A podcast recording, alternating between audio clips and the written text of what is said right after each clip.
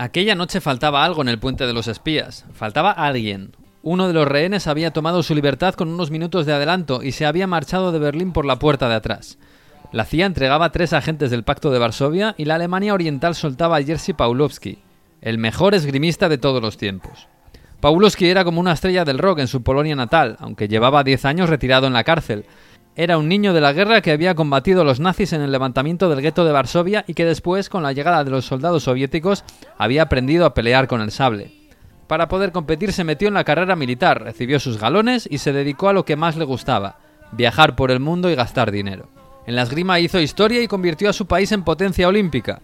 Entrenaba contra rivales que blandían dos espadas y siempre mantenía el tronco del cuerpo inmóvil, jugando con muñecas y tobillo. Así ganó cinco medallas olímpicas en los años 50 y 60 y desbancó a los húngaros que habían ganado todas las competiciones hasta que en 1968 lo hizo él. La fama llevó a la gloria, al estrellato. La televisión polaca lo agasajaba en sus programas, sus libros se vendían solos y las revistas seguían sus viajes por el mundo llevando el nombre del país con orgullo patriótico.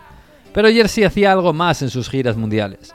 Compraba coches de lujo y obras de arte que colgaba en las paredes de su amplio piso del centro de Varsovia cinco habitaciones y suelos de madera. Los deportistas polacos tenían privilegios, pero Pawlowski tenía algo más. En 1974 fue arrestado por delitos contra los intereses del Estado. Era un espía. Su juicio militar fue secreto y la URSS presionó al gobierno polaco para que le aplicara la pena de muerte.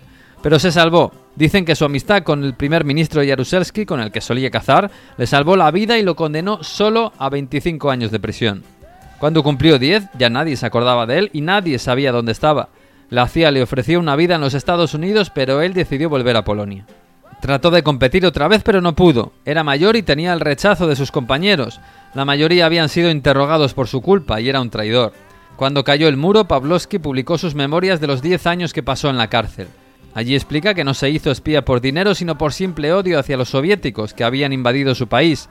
También cuenta cómo descubrió la pintura y la sanación a través de la imposición de manos, una excentricidad que cultivó durante sus últimos años en un hospital de Varsovia.